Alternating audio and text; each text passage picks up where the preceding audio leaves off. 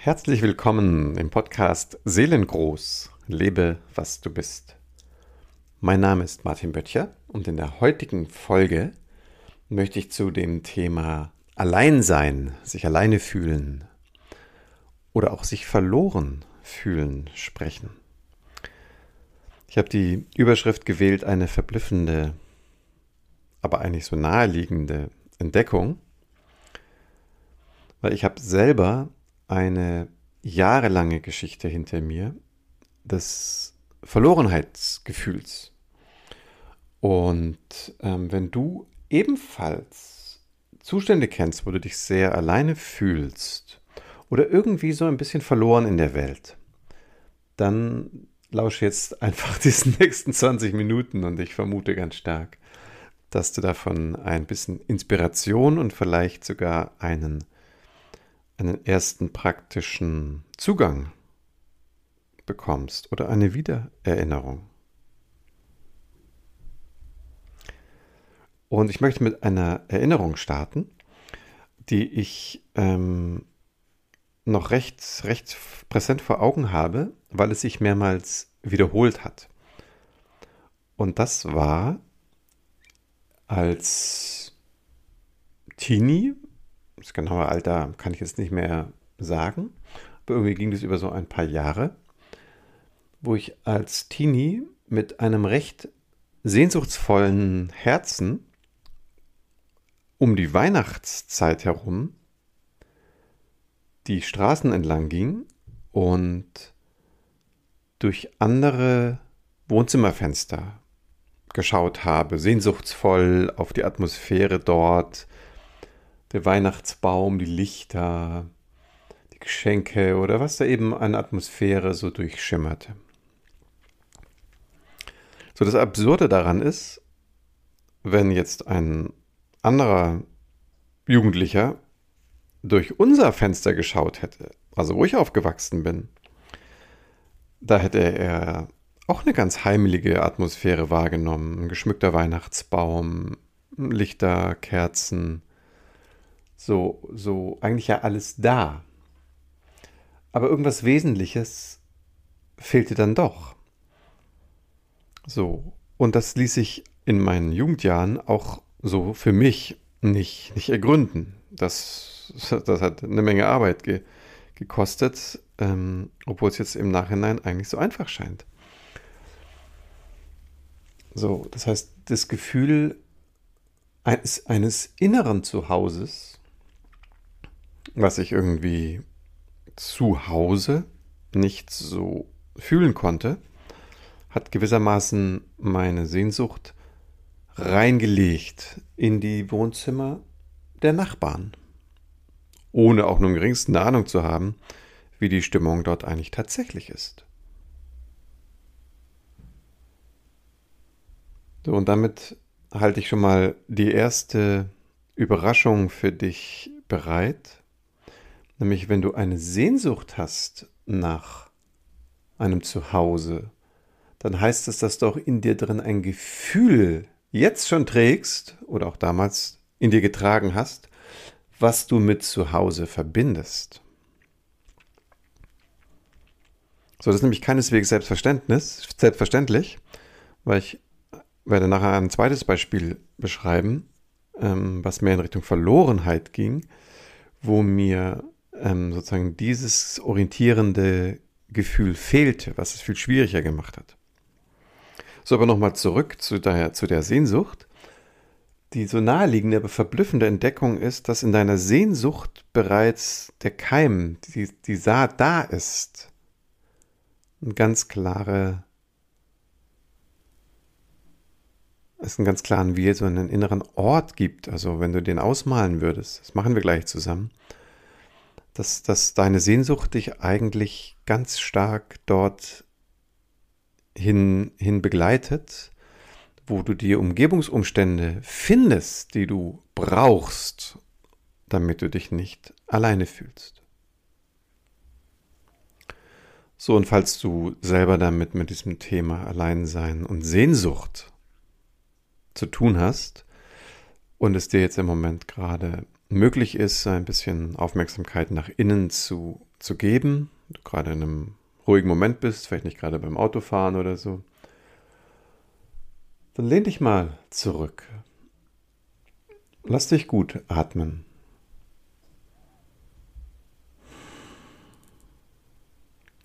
Und du kannst dir nochmal dieses Gefühl ein bisschen ranholen, ein bisschen vergegenwärtigen.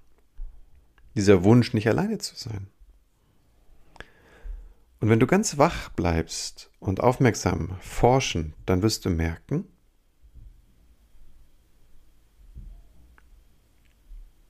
dass an diesem, an diesem Wunsch, an dieser Sehnsucht irgendwie so eine Art vages Gefühl dranhängt. Manchmal ist es auch relativ konkret.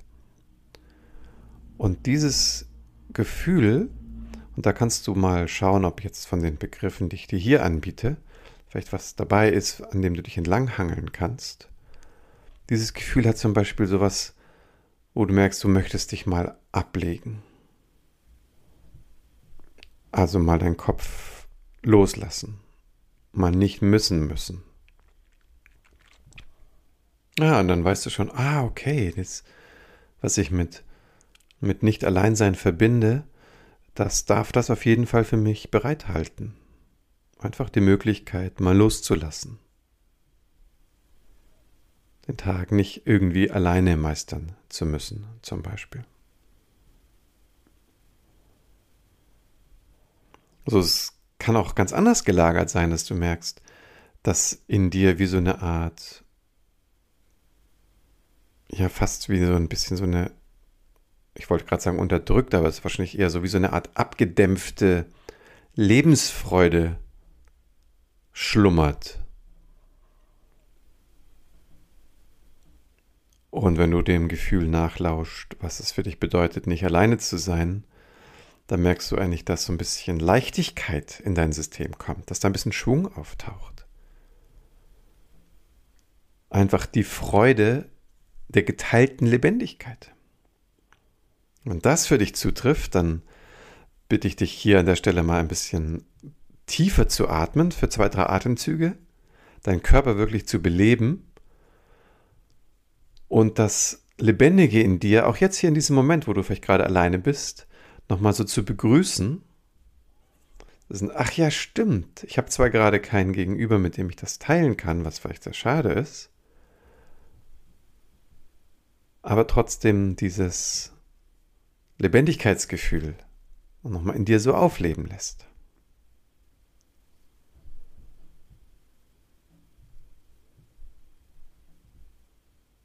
So, und als drittes Beispiel, und das ist eigentlich auch wieder überraschend naheliegend, das Schwierigste, oder aus meiner Einschätzung mit das Schwierigste, ist, wenn du dich danach sehnst, geliebt zu werden, dich geliebt zu fühlen.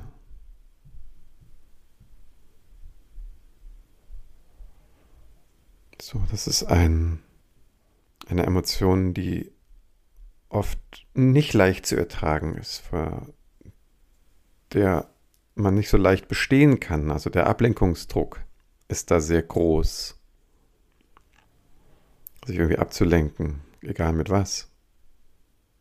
Aber auch hier, auch in dem Fall, und natürlich ist mir bewusst, dass das jetzt eine, eine schnittige Abkürzung ist. Pardon. Aber auch hier, wo die Sehnsucht danach ist, geliebt zu werden, dich geliebt zu fühlen, kannst du dir sicher sein, dass es tief in deinem Herzen genau das Erleben gibt, wie das ist, so in Liebe zu sein. Und vielleicht kannst du einmal ganz sanft zu dir hinfühlen. Ganz sanft atmen, ganz sanft in deinen Brustkorb spüren und lauschen.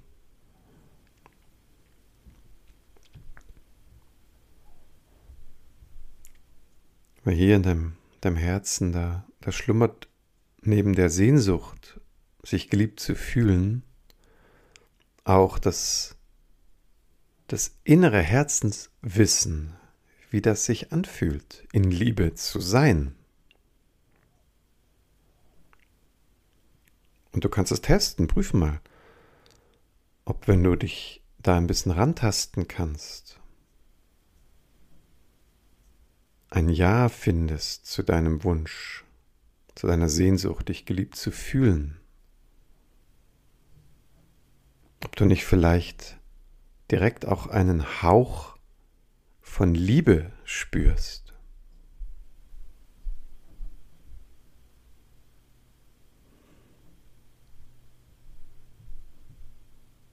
Denn möglicherweise schlummert an dieser Stelle auch deine sehr große Liebesfähigkeit. Und wie wertvoll damit in Kontakt zu sein.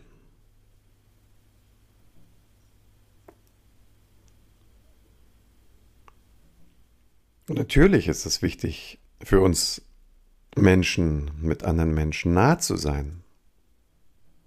Ich glaube, dass wir wirklich eine, eine Art Sehnsuchtsbedürfnis, also was eine Natürlichkeit hat, nach Intimität auch haben. Also anderen Menschen nah zu sein. Damit meine ich jetzt nicht automatisch eine körperliche Intimität, sondern so eine vom Herzen. Wesentliches zu teilen, zu lieben, sich lieben zu lassen aus meiner Wahrnehmung sind das Grundbedürfnisse, obwohl die irgendwie so, weiß ich nicht, so wenig Stellenwert oft zu haben scheinen. Also wenn du dir das zugestehst, dass sich in deiner Sehnsucht nach geliebt sein, wenn du das einfach gestattest, ja, das ist das ist ein Bedürfnis, ein menschliches, wie Hunger zu haben.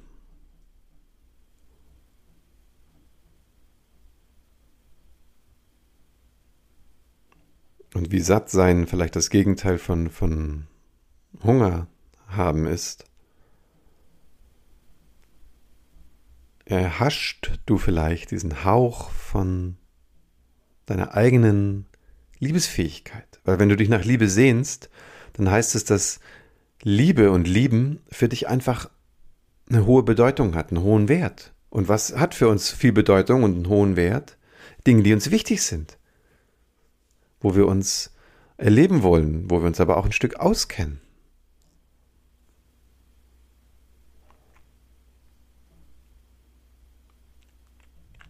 So, und hier ist dann die wirklich verblüffend naheliegende Stelle, wenn sie sich auftut, das tut sie nicht immer,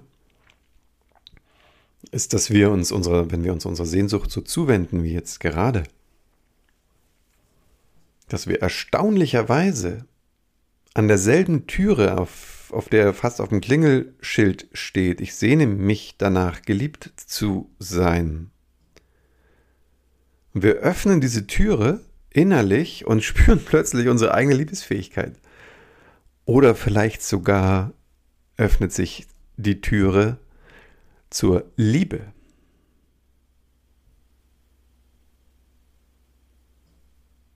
Und das ist wirklich, wirklich ein riesen Game Changer. Und ich, ich weiß das noch wie heute, wie ich damals, als ich dieses Thema sehr intensiv adressiert habe und also wirklich ja seit Wochen, Monaten, Jahren wie so eine, ein wandelnder Sehnsuchtsklops so durch Leben gegangen ist. Ich habe das mir nicht anmerken lassen. Also glaube ich zumindest. Ich, ja, nach außen hin war ich ja sehr, sehr beweglich und dynamisch und ich habe Sportwissenschaft studiert. Und im Inneren, da war ich eigentlich permanent von dieser, wie mir schien, unbeantwortbaren Sehnsucht getrieben, ohne eine Ahnung zu haben, wie sich die beantworten lässt. Das ist mir irgendwie nicht geglückt. Übrigens auch nicht in Beziehung. Wir konnten aus irgendeinem Grund oder ich konnte nicht den tiefen Platz mit in Kontakt bringen. Und dann weiß ich noch, dieser, dieser besondere Zusammentreffen äh, mit einem recht weisen Menschen, der einfach uns, in dem Fall mich, auch an die Hand genommen hat, genau diese Forschungsreise zu unternehmen, die ich jetzt in so sehr verkürzter Form hier in dieser, in dieser Folge anbiete. Und mich eben genau diese Entdeckung hat entdecken lassen. Und natürlich kann man das nicht machen. Es ist natürlich immer die Frage, was findet sich, wenn die Türe, die ich eben beschrieben habe, wenn die sich öffnet. Und es war eben vollkommen verblüffend. Für mich war es also wirklich der, der Knaller des Jahres, äh, erleben zu dürfen, vielleicht sogar des Jahrzehnts, erleben zu dürfen, dass sich hinter der Sehnsuchtstüre pure Liebe verbirgt. Pure Liebe. Also ich, ich, ich habe mich so, also ich kann es gar nicht beschreiben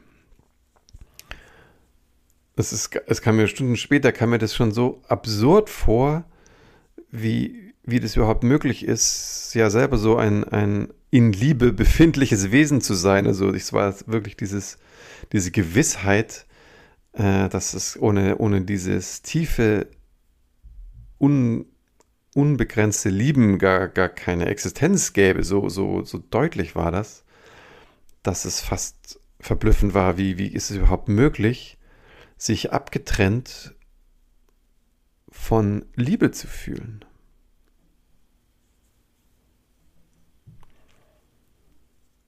Naja, das haben sich dann, und das darf, muss ich vielleicht auch an dieser Stelle mit erwähnen, es haben sich noch sehr viele äh, auch nicht ganz verkehrte Gründe gezeigt, wie das nämlich tatsächlich möglich ist, dass diese Abtrennung von dieser ich sage jetzt mal, durchaus allumfassenden Liebe immer wieder äh, geschieht. Und dieser, diese buddhistische Weisheit, Leben ist Leiden, ähm, die kommt ja auch nicht von ungefähr. Also es gibt eine Menge Schichten, eine Menge äh, Risse. Ihr habt es vielleicht noch in Erinnerung, beim letzten Podcast habe ich ja gesagt, dieses Zitat gebracht, so dieses, there, there's a crack in everything. So, und das ist eben halt auch dieser Riss, wo auch die Liebe reinscheinen kann. Aber da ist halt auch tatsächlich so eine Reifungsarbeit, so ist zumindest meine Überzeugung an der Stelle nötig und willkommen und eingeladen. Ich glaube tatsächlich, dass mit ein Grund, warum wir hier sind, so wie so eine Art innerer Entwicklungsauftrag ist, dass diese eigentliche Entwicklung des Inneren, der Seele, nicht, nicht irgendwie mit 18 zu Ende ist, wenn wir offiziell erwachsen sind und vielleicht einen Führerschein haben, sondern da vielleicht eigentlich erst losgeht. So. Und dazu möchte ich einladen. Dir ist diese Perspektive bestimmt vertraut und ich bin mir sicher, wenn du bis hierhin gehört hast, dann hast du schon eine ganze Menge Wachstumsschritte erlebt. Bist vielleicht selber ein Mensch, der oder die andere Wesen dabei unterstützt, ihre Wachstumsschritte zu machen. So, und ich habe es so erlebt, dass es so wie so, wie so Schichten, so vielleicht ein bisschen vergleichbar mit diesem Zwiebelbild, mit dem Unterschied, dass je weiter wir wachsen, die, die Schichten, die uns immer wieder getrennt halten im Erleben von Liebe, von Verbundenheit, dass die immer subtiler werden, immer schwerer zu greifen. So, und das ist ja der Fokus mit meiner Arbeit, dass ich gerade an den Stellen, wo es sehr schwierig ist, wo du vielleicht auch schon wirklich vieles versucht hast, auch schon vieles geklärt hast. Und das merkst du, oh, aber irgendwie gerät das System immer wieder an so einer für dich typischen Stelle so ein bisschen ins Schleudern. Und die Themen wiederholen sich auf eine Weise. Anders, aber ähnlich. So. So, und in meiner Arbeit biete ich ja einen, einen sehr, sehr starken seelischen Bezug an. Und jetzt eben nicht im pathologischen Sinne, sondern wirklich an dieser, ich beschreibe das ja immer so als wie so eine Übergangsstelle, so wo wir uns dann manchmal gar nicht mehr so sicher sein können, bin ich ein Mensch, der eine Seele hat? Oder die Seele, die den Menschen hat? Sondern das ist ein, ein sehr feiner Bereich, der halt auch unsere Alltagswahrnehmung so einlädt zu überschreiten. Deswegen ist das, was ich mache, ja auch ein Transformationscoaching. Also weil eine echte Transformations, Transformation stattfindet, so, eine, so, so ein Übergang. So. Ja, und dazu möchte ich dich herzlich einladen, wenn, wenn du dich da angesprochen fühlst, wenn du dich da ein bisschen wiederfindest oder bei dir Fragen dazu auftauchen, dann, dann wende dich mal ganz unverbindlich an mich. Du kannst dir direkt über meinen Kalender ein, ein Gespräch buchen und einfach mal mit deinen Anliegen, mit deinen Fragen auf mich zukommen. Den Kalender findest du entweder hier unten verlinkt oder direkt auf meiner Homepage seelengold.online. Ich freue mich, wenn ich von dir höre. Bis dahin, alles Liebe, dein Martin.